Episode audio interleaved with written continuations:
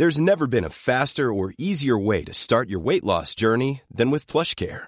PlushCare accepts most insurance plans and gives you online access to board-certified physicians who can prescribe FDA-approved weight loss medications like Wigovi and Zepbound for those who qualify. Take charge of your health and speak with a board-certified physician about a weight loss plan that's right for you. Get started today at plushcare.com slash weight loss. That's plushcare.com slash weight loss. plushcare.com slash weight loss. Le sponsor de cet épisode des couilles sur la table, c'est Ada Tech School, une formation pour devenir développeuse et développeur à la pédagogie alternative qui casse les codes et incite les femmes à coder. Et c'est important car les femmes sont encore largement sous-représentées dans le monde de la tech. Ada Tech School offre une formation unique de 21 mois, dont 12 en alternance, sans prérequis techniques ni académiques. Alors si vous souhaitez vous reconvertir dans un secteur très porteur, Ada Tech School vous attend. L'école est implantée à Paris, Lyon et Nantes. Il y a trois rentrées par an et la prochaine est le 27 mai. On nous dit qu'il reste quelques places. Ça vous intéresse? Vous pouvez postuler dès maintenant ou vous renseigner sur le site adatechschool.fr. Ada, A-D-A, Tech et School. Et en attendant, bon épisode Les couilles sur la table, épisode 25.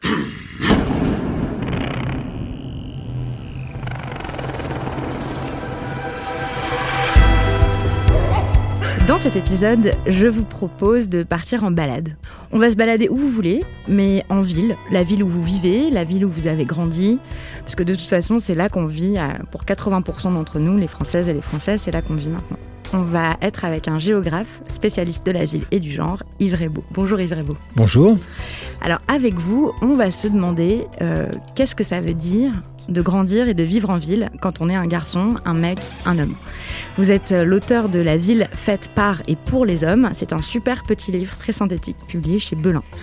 Comment l'urbanisme, l'architecture, euh, les choix qui sont faits euh, tous les jours dans les conseils municipaux façonnent nos villes mais aussi la manière dont on se comporte, dont on se sent en tant qu'homme, comment est-ce que ça façonne les masculinités contemporaines? Moi aussi j'ai grandi en ville, comme une fille. J'ai vécu dans cinq villes différentes en France, euh, dans 14 appartements en tout. Et les rues dans lesquelles j'ai vécu ont toujours porté des noms d'hommes, des noms de généraux, des noms euh, de peintres, euh, ou à la limite des noms de batailles. Adolescente, j'allais accompagner des copains au skatepark, mais il était évidemment hors de question de monter moi-même sur une planche. Ça se faisait pas. On allait écouter du ska et du punk rock à la MJC, il y avait que des mecs sur scène et nous on dansait. Le soir, on allait sur les quais de la Loire parce que c'était le seul endroit où on pouvait faire la fête, mais c'était sombre et ça sentait l'urine parce que les mecs ne se gênaient pas pour se soulager euh, un peu partout. Puis on savait que c'était dangereux, qu'il y avait plein de mecs louches. C'est pour ça que j'ai appris à jongler avec des chaînes enflammées pour pouvoir me défendre quand on m'agressait. Et c'est en lisant votre livre que j'ai compris que ces expériences, typiquement féminines, avaient à voir avec des décisions d'urbanisme, d'architecture qui ont été prises, et donc euh, qu'il aurait pu en être autrement, et que peut-être les adolescentes et les adolescents des générations suivantes auront un tout autre rapport à la ville. Mais allons nous promener. Et on, peut remarquer que, euh, que, la plupart des rues par lesquelles on va passer portent des noms euh, d'hommes. En fait, il y a un tiers des rues en France qui ont des noms de personnalités et 94% de ces rues-là ont des noms de mecs. Comment ça s'explique? Bah, tout simplement, enfin pas tout simplement, hein, c'était un, fait historique. Euh, comment nomme, qui nomme euh, les rues? Ce sont les hommes, dans la mesure où ce sont euh, les conseillers municipaux, autrefois les rois, les princes, les, les intendants, et que effectivement chacun aime bien honorer quelqu'un de son entourage ou des personnes mortes, dans le secret espoir qu'on en fera de même après pour lui. Par exemple, à Bordeaux, le nouveau pont s'appelle Chabandelmas, il a été inauguré par Monsieur Juppé, mais quelque part quelqu'un lui rendra effectivement. Donc, inauguré par le maire Monsieur Juppé, qui rend hommage à l'ancien maire de Bordeaux, Chaban Delmas. voilà, mm. je n'ai pas précisé. Et donc, on voit bien aussi que ce qui peut transformer les choses, effectivement, c'est que des conseils municipaux soient paritaires et qu'il y ait une volonté publique d'honorer euh, des femmes. Encore faut-il que l'histoire n'ait pas gommé euh, de l'histoire de toutes les femmes peintres, de toutes les femmes écrivaines, de toutes les femmes euh, musiciennes qui ont existé mais qui ont été gommées des histoires de la musique, de l'art, etc. Que les femmes scientifiques aussi soient, soient honorées à leur, leur niveau et, et les femmes politiques aussi. Donc, ça suppose un, renversement qui est en train de se faire dans un grand nombre de villes, hein, notamment. Là, le tramway, par exemple, à Paris, il est paritaire, le, T3, je crois. Alors, ça commence. Il y a un, tramway paritaire. Hein. En fait, il y a eu aussi des discussions amusantes, par exemple, sur, je crois que c'était les Abbesses, hein, où je ne sais plus, il y avait une, une rue. Mais enfin, en tout cas, il y a une volonté réelle de la mairie de Paris d'aller à contre-courant et de nommer. Mais en dehors, en dehors, de ça, sur les noms de rues, après, ce qui est amusant aussi, c'est de voir euh, où sont les femmes. Hein. C'est-à-dire, euh, Georges Sand a une impasse, euh, Louise Michel une rue, mais les ponts, les avenues sont toujours. ça, vous dites les ponts, les avenues, c'est les grands hommes, et les ruelles, les impasses, les placettes, c'est des noms de femmes. Et les hmm. écoles maternelles, et aussi, les stades seront des, des, mecs, et les écoles maternelles, des femmes. Donc on voit, il y a toute une réflexion à amener aussi en, en honorant les grandes scientifiques, les grandes. Voilà. Mais en fait, pourquoi c'est important les noms? Mais parce que c'est surtout la, le design urbain, la, signalétique urbaine, tout rappelle aux, filles et aux femmes qu'elles sont, euh, elles ne sont pas prioritaires dans la ville. Donc hein, tout rappelle aux mecs et aux, hommes et aux garçons qu'ils sont prioritaires dans la ville. Bien sûr, bien entendu. C'est-à-dire euh, donc les femmes dans la ville sont euh, seins nus sur les statues d'autrefois, assassinées sur les affiches d'opéra. Dans les dix opéras les plus joués au monde, je vous les cite pas. Enfin, c'est dix meurtres de femmes ou bien dix suicides, etc. Donc on voit bien que ce, ce eh bien, il se traduit également euh, par euh, la, présence euh, permanente de choses qui sont qui ramènent les femmes à leurs conditions. Donc aussi bien se promener seins nus dans la ville est un attentat à la pudeur, alors que de faire de la fitness, enfin de la musculation dans une opération de fitness torse nu pour un homme est tolérable. Aussi bien dès qu'on passe sur les monuments, les femmes sont seins nus et les hommes sont habillés. Vous voyez, donc on voit bien que cette symbolique, cette, ce design urbain, constamment, eh bien il y a un continuum qui fait que l'image de la femme est est reléguée à, son, statut d'objet sexuel. Et donc, euh, elle va dans la ville, du coup, euh, les femmes vont dans leur ville à leurs risques et périls dans une ville qui est masculine, agressive euh, et qui accepte le fémicide et l'agression sexuelle. Oui, je pense aussi aux images publicitaires. Bien sûr, oui, le sexisme dans les, les, images publicitaires. Ce qui est intéressant, ce que j'essaie de montrer, c'est le continuum, vous voyez, et que quelque part, on ne peut pas condamner l'image publicitaire ou bien euh, euh, l'attitude agressive de, de, jeunes garçons euh, qui écoutent du rap ou bien l'attitude intolérable d'un groupe d'hommes qui matent les femmes en faisant... voilà, et puis aussi les productions culturelles nobles, hein, la sculpture, l'opéra, les frises, et on voit bien qu'il y a une continuité de cette histoire mm. de la ville qu'on retrouve dans la littérature aussi. Oui, alors ça c'est important, euh, vous faites bien de le rappeler parce qu'on a tendance à dire que les comportements euh, sexistes en ville, ce serait le fait d'une certaine frange de la population, donc comme par hasard euh, des jeunes hommes racisés en gros, et que la voilà qui serait en gros pas de notre culture, hein, c'est les autres, c'est pas nous. Alors qu'en fait, nos grands poètes, nos grands écrivains et tout se sont pas privés non plus de, mettre en, valeur le, le harcèlement des femmes et aussi à faire comme si la ville leur appartenait. Et euh, je, pense à ce thème de la ville plaisir, euh, que ce soit euh, chez Baudelaire, par exemple, ou, ou chez Aragon, avec Le Paysan de Paris, ou André Breton avec Nadja. En fait, il se... donc c'est ce thème, cette image-là du, du, poète qui a le droit de flâner, qui a le droit de, jouir de la ville, qui a le droit de, de regarder les femmes passer. Et s'il n'en a pas eu une gratuitement pendant mmh. la journée, il ira au bordel, en gros. C'est ça le. Et on, on, a grandi avec ça, en fait, aussi. On a été éduqué avec cette production culturelle-là qui est reconnue comme noble et pas problématique. Voilà, tout à fait. Donc, vous avez cité euh, les auteurs, mais on peut les citer depuis le Moyen Âge avec Villon, etc. Il y a, à partir du moment où les universités existent, elles sont, euh, on refuse les femmes dans les universités, le bordel est le lieu de socialisation des intellectuels hein, entre eux, et ça permet de mélanger classe sociale. Et là, on retrouve ça en continuité. Bon, euh, on peut voir par exemple la production massive, hein, on pourrait dire pratiquement exclusive de, lieux de prostitution par la peinture du 19e siècle. Hein. Il y a eu cette exposition récemment sur, la prostitution, les prostituées, hein, donc qui est, vraiment euh, le cabaret, Toulouse-Lautrec, etc. Enfin bon, euh, il y a vraiment euh, cette, cette image très très forte, et c'est une image de la ville plaisir hein, qu'on retrouve aussi bien dans la chanson française, enfin j'ai mille exemples de ça que dans la littérature, et puis même sur le harcèlement de rue, Philippe Roth est mort il y a pas longtemps, donc je me suis dit tiens je vais relire un de ses bouquins, donc j'ai lu Le complexe de Porte-Noire, mm. mais, mais en fait il raconte comment quand il est adolescent il se masturbe dans le tramway en désirant la fille qui est en face. Enfin je veux dire c'est c'est vraiment euh, et ça c'est de la grande littérature. Vous voyez, c'est. Moi, j'ai pas trouvé l'équivalent féminin de ça, quoi, de d'œuvres d'art euh, d'une femme qui jouit de la ville, qui s'y sent en liberté, qui a le droit de de qui se sent autorisée à s'asseoir euh, où elle veut, à, à, mater les mecs et à flâner. Voilà, j'insiste aussi sur euh, la masturbation parce qu'effectivement, euh, l'exhibitionnisme. Ou qui se masturberait dans, un, dans les transports ou dans l'espace public en regardant un mec, ce n'est pas possible. une femme qui fait ça est de toute manière pathologique et enfermée de suite, alors que c'est une pratique courante dans les enquêtes qu'on fait. Les exhibitionnistes sont, sont, sont, sont légion, hein, je veux dire. Donc, et l'exhibitionnisme, c'est très intéressant et pas étudié parce que c'est montrer son sexe dans la ville pour un homme, c'est affirmer comme du dans la ville, euh, comme euh, après toutes les productions symboliques, hein, qui sont d'ailleurs analysées euh, comme telles, comme le graphe, hein, par exemple.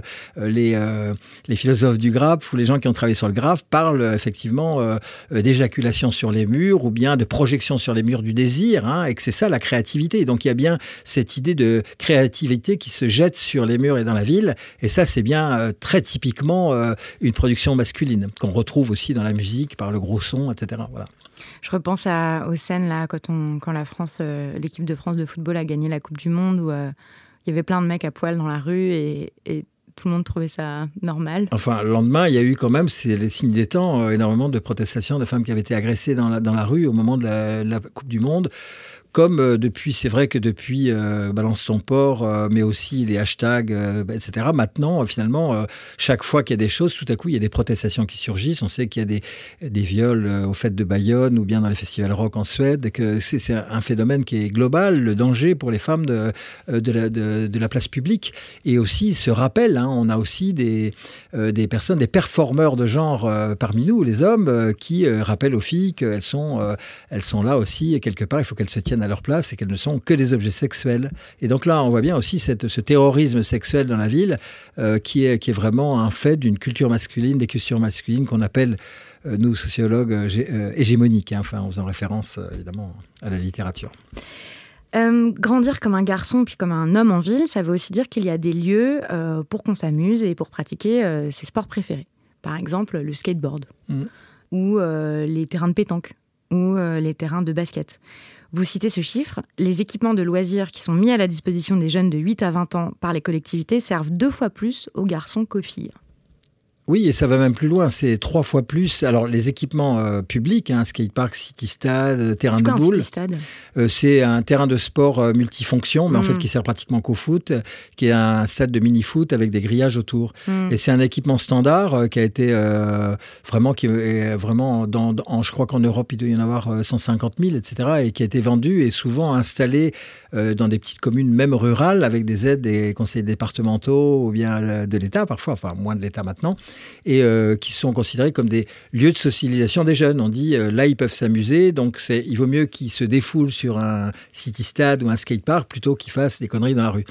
Mais on occulte que les jeunes, c'est uniquement les jeunes garçons. Et qu'en fait, euh, en créant ces lieux, eh bien, on crée un continuum d'espaces masculins et que ces espaces masculins sont aussi des lieux de virilité, de consolidation de l'identité virile, et surtout euh, ces lieux extrêmement nombreux où les garçons sont sollicités à coopérer en groupe de garçons, alors qu'à l'extérieur, il y a très peu de lieux et en général, ils sont faiblement subventionnés, faiblement sollicités, où les filles puissent se socialiser entre elles. Donc on voit bien que dès le départ, la socialisation des, filles entre elles ne fait pas partie du programme.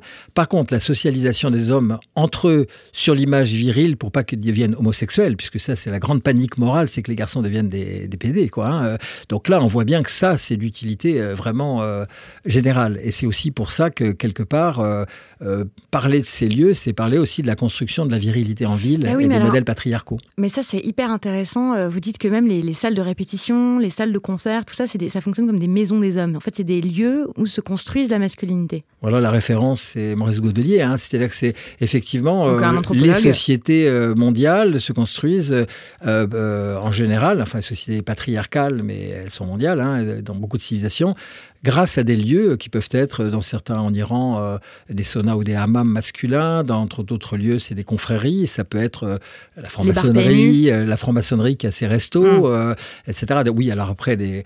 mais des lieux où, où il y a vraiment une socialisation autour du jeu ou autour d'un certain le sport et à cette fonction-là aussi. Et où finalement, le jeu et la compétition entre les garçons pour élire le mâle dominant. Hein, on connaît ça en politique. Hein, et, et, puis effectivement, ça passe aussi par l'exclusion euh, du trait, du lâche, du bas loyal, du PD, de, de l'efféminé. Voilà. Et donc là, on voit bien que c'est. Et des femmes, évidemment. Alors évidemment, ça, se construit à la fois euh, sur euh, la détestation des femmes, l'éviction des femmes, et par contre sur euh, leur mythification comme objet sexuel.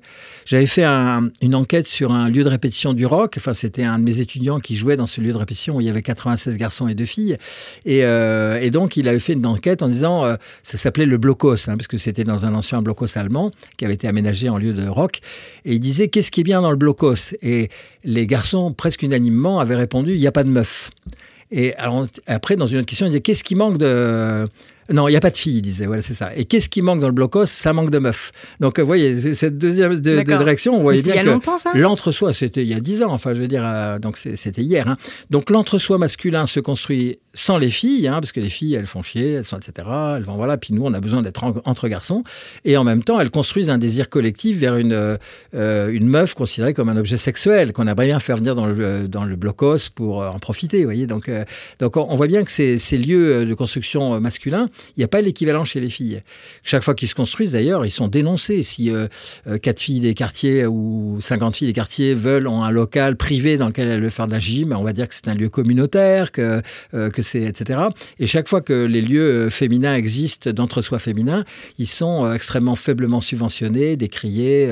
J'arrive même pas à penser à des lieux qui soient des lieux d'entre-soi féminins. La danse, les gymnastiques rythmiques et sportives, le touring bâton, les majorettes, le poney, hein, ça c'est des filles. Mais chaque fois qu'on en parle, on dit c'est ridicule, ringard, démodé. Quoi. Le, poney, c'est, on n'ose même pas en parler. Quoi. Les filles que je connais, même les garçons qui faisaient de l'équitation, n'osaient pas dire, les garçons n'osaient pas dire qu'ils faisaient de l'équitation, ils le cachaient de peur de passer pour, euh, pour des homosexuels, des filles.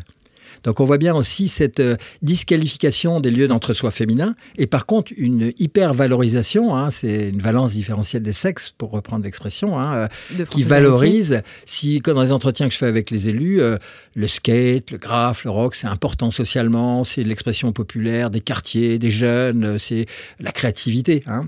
le twirling bâton, la danse, le poney, ridicule, ringard, c'est pas intéressant. La même année, c'était il y a cinq ans, où euh, l'équitation, qui est un sport féminin, 700 000 licenciés sur 800 000 hein, sont des femmes en France, eh bien, euh, l'équitation, qui n'était déjà pas subventionnée, est passée à la TVA, hein, c'est-à-dire on a imposé la TVA. Et la même année, euh, l'euro de football a été exonéré de TVA. Et donc, si on regarde ça avec les lunettes de genre, on voit que chaque fois qu'il y a le loisir, et d'ailleurs c'est une, thématique générale du plaisir, est pris par les femmes, bien il n'est jamais valorisé, hein, il est toujours disqualifié.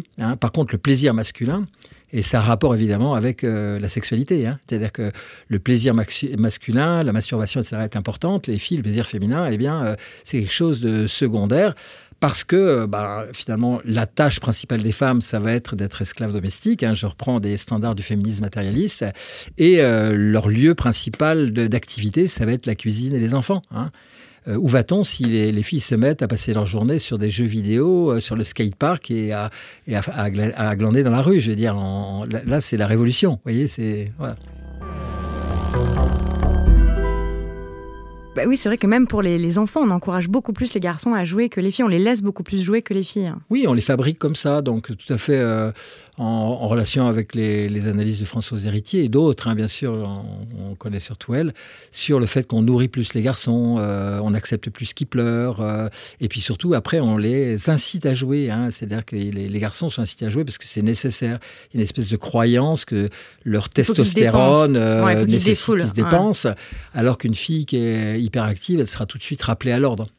Et du coup, après, ils n'ont plus le temps pour euh, s'occuper de la maison, de leur famille, de leurs petits frères et sœurs et tout. Exactement, donc c'est à ça. Et puis, il y a aussi, euh, par contre, il existait un lieu intermédiaire mixte euh, où, effectivement, les choses auraient pu être mises à l'heure. C'est l'école, ça existe toujours. Hein, et, mais on voit bien que les garçons, bien l'école, ça ne leur convient pas. C'est ce que vous dira Sylvie Hérald si vous l'invitez. C'est-à-dire qu'effectivement, être bon élève, c'est être un bouffon, un intello, etc. Hein, et donc, c'est mal vu. Hein, donc, il faut pas trop travailler. Si on travaille bien, il faut être dans des disciplines standards de la virilité, sport, maths, technologie, mais pas question d'être bon en musique ou en art plastique ou même en littérature pour les garçons.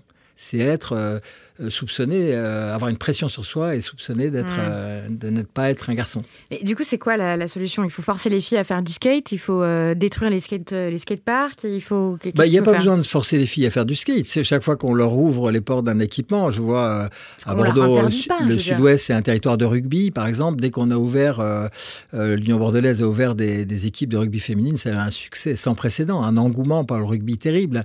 Hein, euh, et donc on voit bien que aussi euh, dans les villes où ils, ont fait, enfin notamment dans les villes suédoises où ils ont ouvert le skatepark avec une journée non mixte euh, filles, le, le skatepark a été plein et que par la suite, bah, les filles s'étant bien entraînées sur ce skatepark non mixte, eh bien elles ont été ensuite progressivement sur le terrain des garçons. Donc on voit bien qu'il n'y a pas besoin de forcer les filles à faire du sport. Elles aiment faire du sport, mais elles sont disqualifiées dans le sport parce qu'il n'y a pas d'espace pour elles. Et là, c'est les études qu'on a fait sur Genève et Bordeaux, sur les pratiques sportives, montrent bien que ce n'est pas une autocensure sur le sport. C'est simplement parce que quand on est euh, adolescente en collège et que dès qu'on se met en maillot, il y a les garçons qui disent ah, t'es grosse, t'es moche, etc. Euh, euh, quand on est mère de famille, qu'on n'a pas un temps de libre pour faire du sport, ou bien quand on cherche à faire du sport, les sports qu'on pratique sont à l'autre bout de la ville. Enfin, il y a, y a quatre ou cinq raisons majeures qui font que 80% du budget du sport profite aux hommes. Hein. Et par contre, quand les femmes veulent faire du sport, mais ça c'est la règle générale, elles payent leur sport en salle de gym, ou alors elles le payent en prenant des risques, en allant courir dehors, euh, au risque du harcèlement de rue. Donc on voit bien que le, contrôle social est extrêmement fort sur les corps pour que les rôles sociaux de genre euh, restent les mêmes. Vivre comme un homme en ville, ça veut aussi dire que ceux qui ont pris les décisions, euh,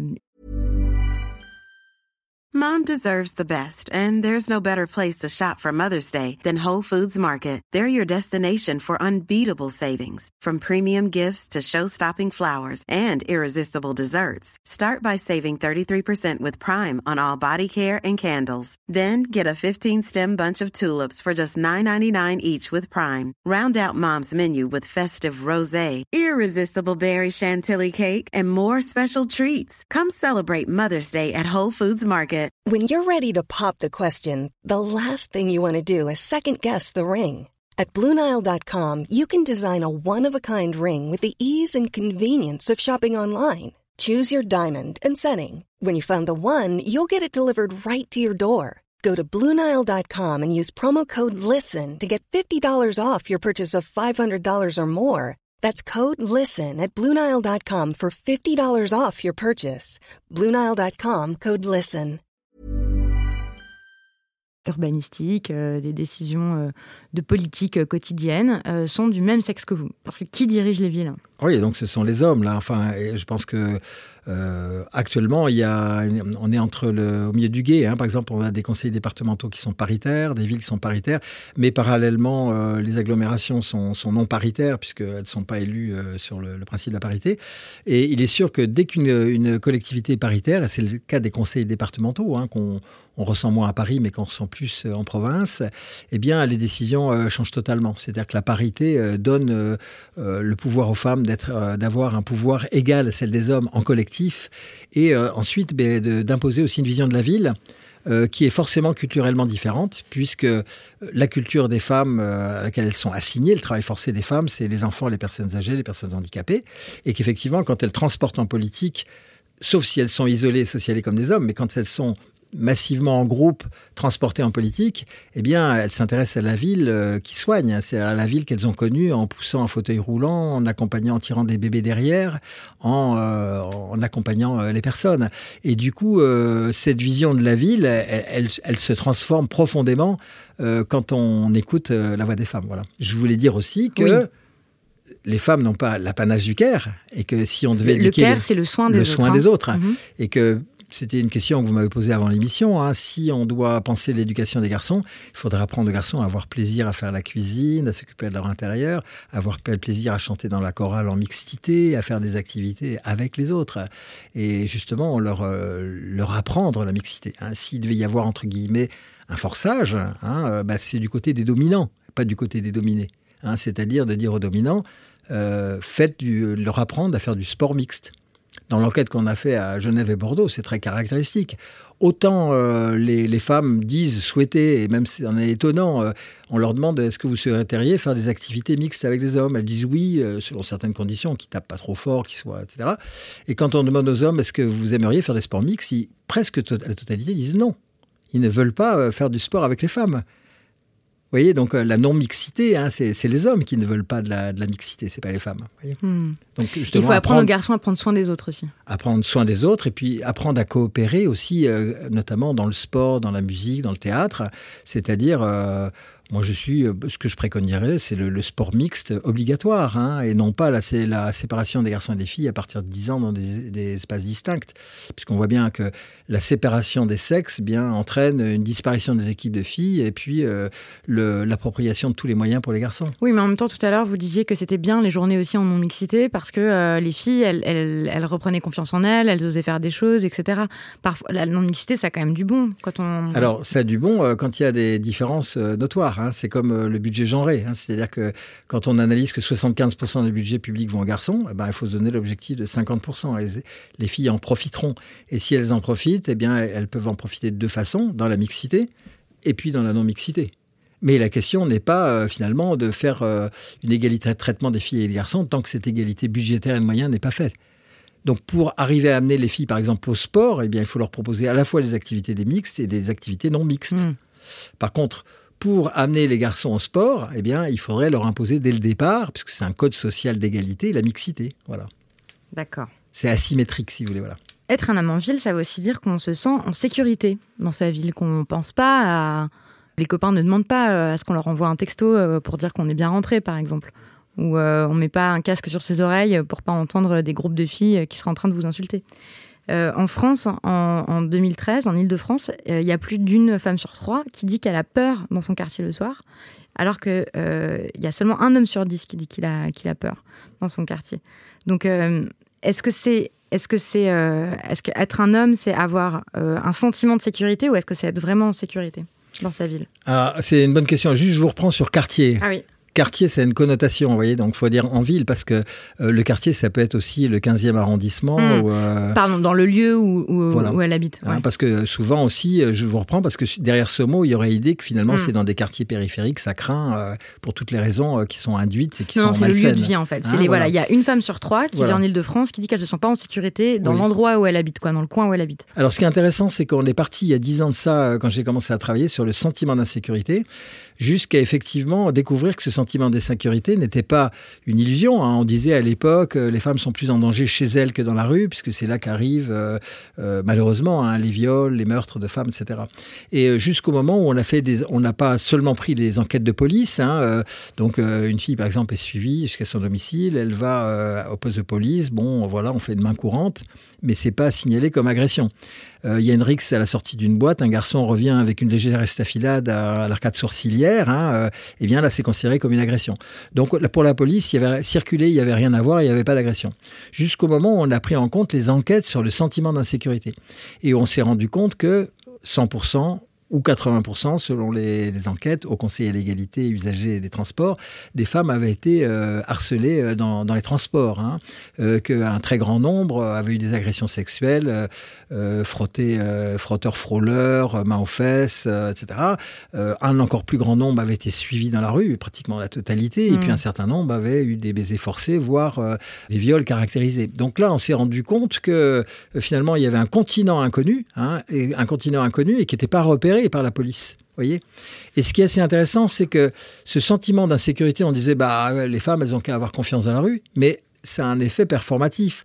Par exemple, dans l'enquête qu'on a fait avec mes collègues euh, sur la fac, on a bien vu que le fait qu'il y ait des exhibitionnistes, des suiveurs, des harceleurs, euh, des, tripoteurs, hein, eh bien, faisait que les filles, elles déménageaient du campus pour aller en ville, donc elles payaient plus cher, elles avaient plus de transport, qu'elles n'allaient pas à la bibliothèque universitaire le soir, qu'elles n'allaient pas aux manifestations qui étaient organisées le soir sur le campus, et donc qu'elles avaient un obstacle dans la réussite de leurs études.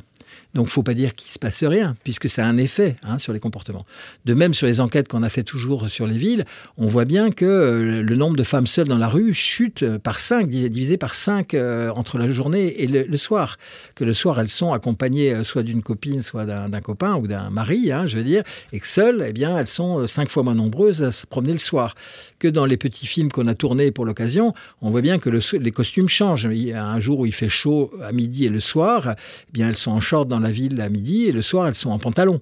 Voyez Donc on voit bien qu'il y a un effet performatif de cette peur sur la ville et que cet effet performatif, eh bien, il est lié à la présence de performeurs masculins qui sont là pour rappeler aux filles, de façon systémique, hein, j'insiste, euh, souviens-toi de ne pas oublier que tu es une femme et donc que je te siffle, que je te suis, que tu es bonne, que que j'ai le droit de commenter ton apparence et tout. Et ça, c'est un truc que comprennent pas, les, que ben, peut-être maintenant les gens comprennent mieux, mais euh, euh, bon, moi évidemment, comme toutes les filles, ça m'est mm. arrivé dès l'âge de 11 ans.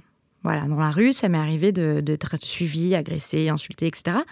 Et, et en fait, ce que comprennent pas les, les, gens quand on leur raconte ça, c'est que les types qui font ça, les mecs qui font ça, n'ont pas du tout pour objectif de draguer c'est pas de la drague en fait. Ça sert pas à ça. Ça sert pas à séduire ni à draguer et tout. Ça sert à vous rappeler sans arrêt euh, qu'on a le droit de vous faire ça en fait. Ah, c'est ce que dit Mélanie Gourarian dans cet excellent livre qui s'appelle Alpha Mal. Hein, euh. et c'est aussi pour, euh, pour dire aussi que, et là je parle en tant qu'homme, à quel point notre vision, ma vision, moi de scientifique masculin, est une révision absolument terrible sur, sur mon regard. quoi.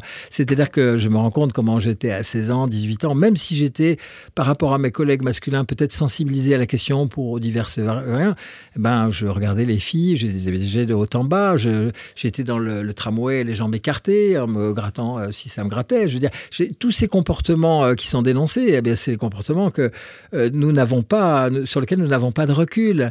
Et du coup, ces affiches qui nous disent, qui nous parlent du regard insistant, de la position des jambes, du fait de suivre, eh bien, ce sont aussi pour nous des révisions hein, sur nos modes de vie, de ne pas pisser dans la rue. Je veux dire, eh bien, il faut que nous, hommes, on peut le faire à, à 4 ans, à 18 ans. Euh, je veux dire, moi, je sais pas, moi, à mon âge, j'ai appris des comportements euh, récemment à cause de cette enquête dans les tramways que, qui euh, je n'étais pas sensible avant. Comme quoi Je Je sais pas, par exemple, de curieux de nature, on dévisage les gens, mais nous, hommes, on a une tête de plus dans le métro, et puis euh, on se rend pas compte que notre regard dominant d'homme euh, bien peut être euh, gênant ou intimidant par, pour, des femmes, par exemple. Hein, ou bien le fait de se tenir jambes écartées, de prendre toute la place. voilà, avec notamment ce, fameux écart des jambes, hein, je veux dire, c'est quelque chose aussi dont on n'a pas conscience, pisser dans la rue, etc. Donc plein de petites choses comme ça. et alors, vous ne trouvez pas qu'on peut plus, vous pouvez plus rien faire, c'est terrible euh, vous êtes dévirilisé, tout ça bah, Moi, je, non, je pense que c'est au contraire, c'est peut-être un enthousiasme. Moi, je suis heureux euh, finalement de, progresser. Je trouve que c'est aussi euh, une question de respect, etc. Et du coup, ça me met aussi en veille par rapport à des gens qui n'ont pas ces comportements, à qui on peut dire tu ne devrais pas faire ça aussi. Je pense que la communauté des hommes a beaucoup à apprendre mais on a été mal élevés, on est des, garçons mal élevés, donc il faut qu'on apprenne, il faut qu'on apprenne à nos garçons, petits, moyens, grands, il faut qu'on fasse des remarques publiques sur le comportement de certains hommes, et il faut que nous-mêmes, eh bien, euh, dans les moindres détails, on, réfléchisse à nos manières de faire. Voilà. Il y a peut-être des auditrices et des auditeurs euh, qui travaillent dans l'architecture, dans l'urbanisme. Vous dites que ce sont des sciences masculinistes. Euh, qu'est-ce que vous leur recommandez à ces personnes qui travaillent dans ces domaines s'ils veulent euh, s'engager euh, pour plus d'égalité dans leur discipline? Qu'est-ce qu'ils peuvent faire? Par quoi est-ce qu'ils peuvent commencer?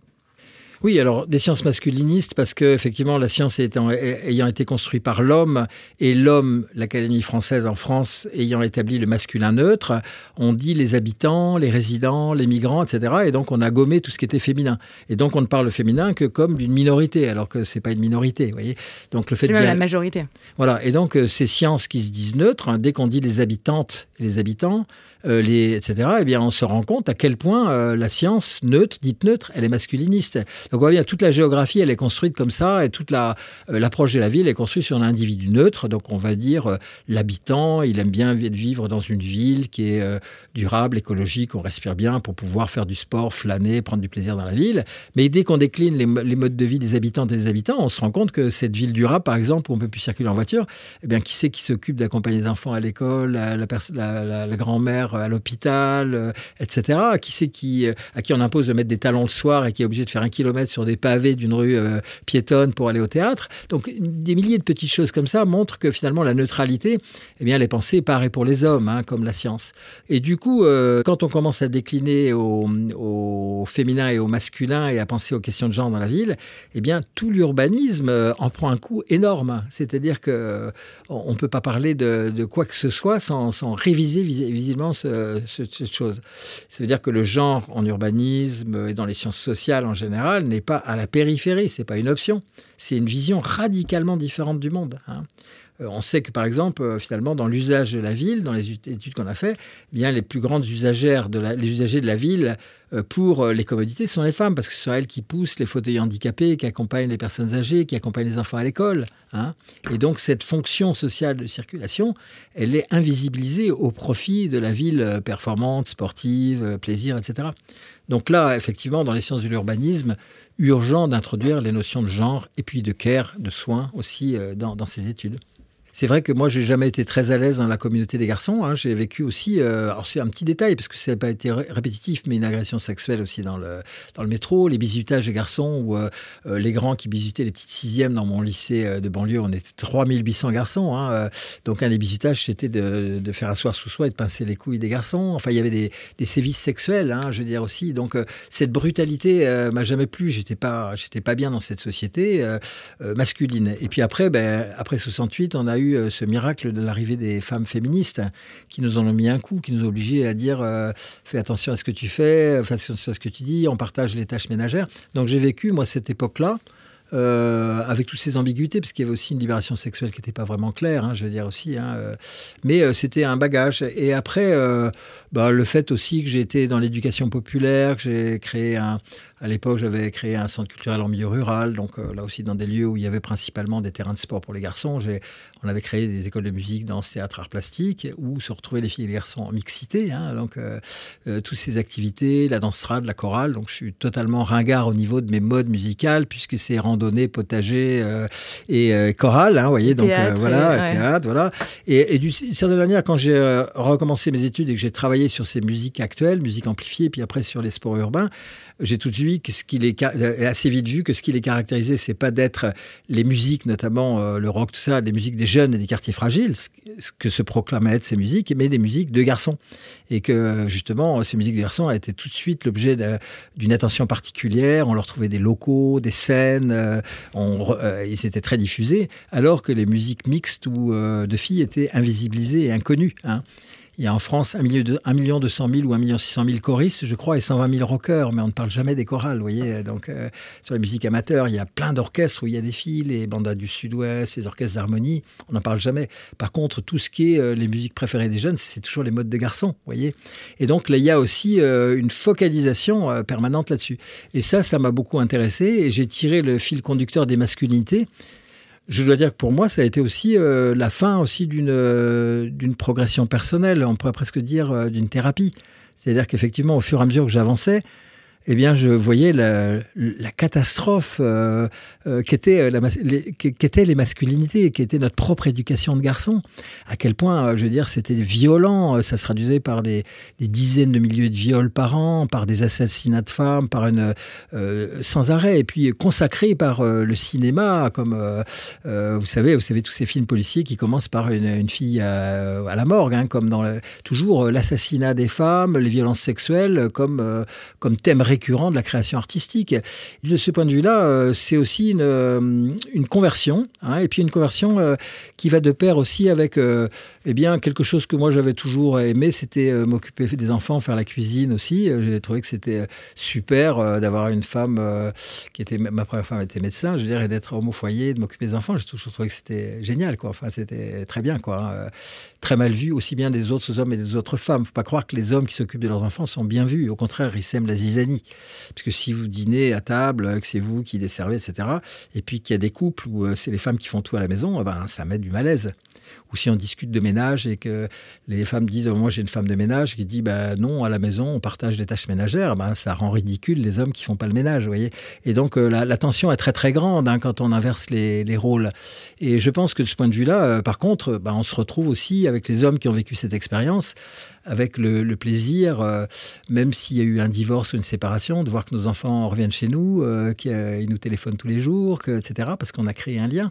Hein, à être capable de, euh, de s'occuper d'une famille, d'une maison. Ça, c'est super, quoi. Hein, voilà. Et, tout, c'est aussi, euh, je dis pas qu'on a, on a certainement plus à perdre qu'à gagner euh, d'interchanger les rôles, mais on y a aussi à gagner en, en dignité, en, bonheur, en partage, hein, en échange. Donc voilà, je crois que c'est le, jeu en vaut la chandelle. Mais je ne dis pas que je suis arrivé au bout du chemin. J'ai certainement encore et les hommes féministes sont toujours euh, des progrès à faire parce qu'on a été euh, dans une matrice, euh, dans une matrice qui a été terriblement contraignante. Hein. Pour terminer, Vrébeau, est-ce qu'il y a une œuvre artistique que vous avez envie de nous recommander?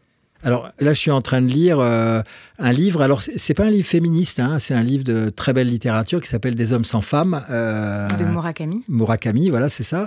Et là, j'ai trouvé cet écrivain, enfin, que je connaissais déjà, et ces romans très bien, parce que ce sont des hommes qui sont euh, tristes, tendres et doux, en fait, et qui, qui vivent des ruptures ou des aventures, etc., d'une façon qui est toujours assez digne pour des hommes dans lequel je me reconnais, hein, puisqu'il n'y a pas ni violence, ni agressivité, euh, que la virilité est quelque chose qui est contenu, c'est aussi japonais, hein, je veux dire, euh, et avec une grande sensibilité pour les femmes. Donc voilà, c'est un joli petit recueil de nouvelles qui est très hétérosexuel, hein, je veux dire, donc il y a d'autres bouquins qu'on pourrait recommander qui sont plus ouverts, hein, mais qui est assez doux, assez, assez les hommes doux. Voilà, j'aime beaucoup les films aussi. comme un soleil, où il y a des hommes doux et où il y a d'autres modèles de masculinité qui sont proposés. Merci beaucoup Yves Rébeau. Voilà.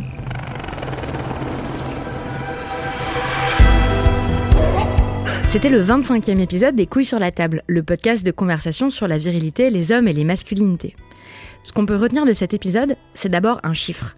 Les trois quarts de l'argent public dépensé par les municipalités pour les loisirs des jeunes sont en réalité destinés aux loisirs des garçons.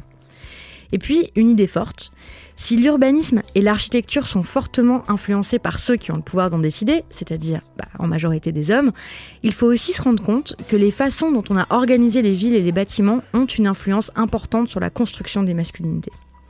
Si cet épisode vous a appris des choses, si vous regardez maintenant votre ville ou votre village un peu différemment, parlez-en autour de vous et si vous en avez le temps, écrivez-moi. Vos lettres me sont précieuses et me font toujours plaisir. Mon adresse, c'est les couilles sur la table, binge.audio. B-I-N-G-E.audio.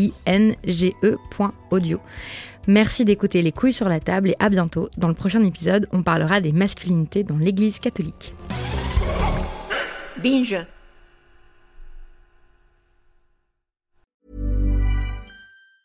Normally, being a little extra can be a bit much, but when it comes to healthcare, it pays to be extra. And United Healthcare makes it easy with Health Protector Guard fixed indemnity insurance plans. Underwritten by Golden Rule Insurance Company, they supplement your primary plan, helping you manage out of pocket costs without the usual requirements and restrictions like deductibles and enrollment periods. So when it comes to covering your medical bills, you can feel good about being a little extra. Visit uh1.com to find the Health Protector Guard plan for you.